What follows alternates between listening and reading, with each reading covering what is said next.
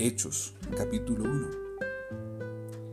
En el primer tratado, oh Teófilo, hablé acerca de las cosas que Jesús comenzó a hacer y a enseñar hasta el día en que fue recibido arriba después de haber dado mandamientos por el Espíritu Santo a los apóstoles que él había escogido, a quienes también después de haber padecido, se presentó vivo con muchas pruebas indubitables, apareciéndoseles durante cuarenta días y hablándoles acerca del reino de Dios.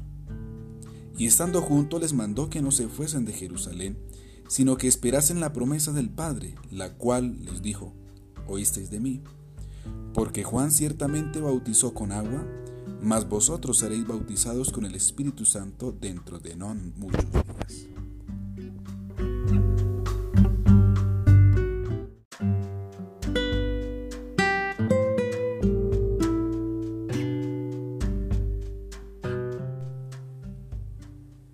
Entonces los que se habían reunido le preguntaron diciendo, Señor, ¿restaurarás el reino de Israel en este tiempo? Y él les dijo, No os toca a vosotros saber los tiempos y las sazones que el Padre puso en su sola potestad. Pero recibiréis poder cuando haya venido sobre vosotros el Espíritu Santo, y me seréis testigos en Jerusalén, en toda Judea, en Samaria y hasta lo último de la tierra. Y habiendo dicho estas cosas, viéndolo ellos, fue alzado, y le recibió una nube que le ocultó de sus ojos.